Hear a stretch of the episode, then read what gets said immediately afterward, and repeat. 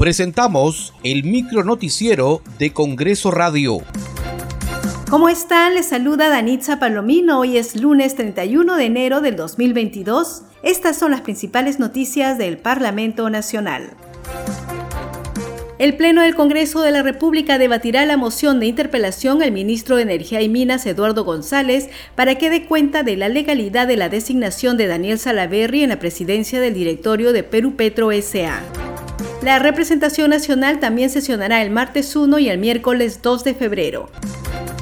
El congresista Carlos Anderson lamentó que los directivos de la empresa Repsol aún no tienen una respuesta madura y realista frente a la magnitud del ecocidio ocurrido en el mar de Ventanilla. A su salida de una reunión con directivos de esta empresa, el legislador aseguró que hoy el Congreso decidirá investigar el desastre ambiental que empezó el pasado 15 de enero porque para mi sorpresa e indignación, el presidente del directorio sencillamente decidió que sus abogados lo habían llamado y que era más importante eh, reunirse con sus abogados que recibir a una autoridad política del país. Así que no he podido darle, este, decirle directamente, sino a través de intermediarios, ¿no? El profundo sentimiento de rechazo y repudio a la actitud de Repsol, ¿no? Que sentimos no solamente los congresistas del país, porque en este sentido estoy llevando el mensaje de la presidenta del Congreso, sino también el resto de la ciudadanía. Bueno, definitivamente el día lunes vamos a hacer este, de inmediato el territorio para armar una comisión multipartidaria, tal y como nos lo han expresado nuestros amigos este, pescadores, ¿no?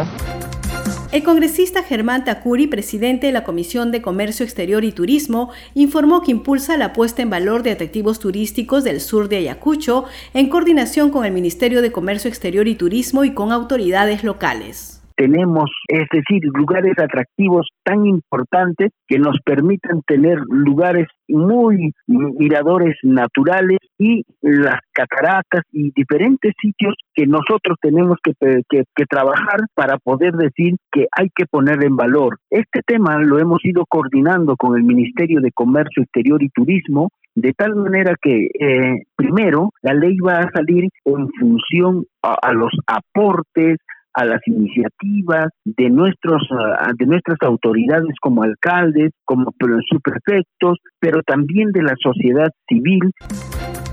Muchas gracias por acompañarnos en esta edición. Nos reencontramos mañana a la misma hora. Hasta aquí el micro noticiero de Congreso Radio, una producción de la Oficina de Comunicaciones del Congreso de la República.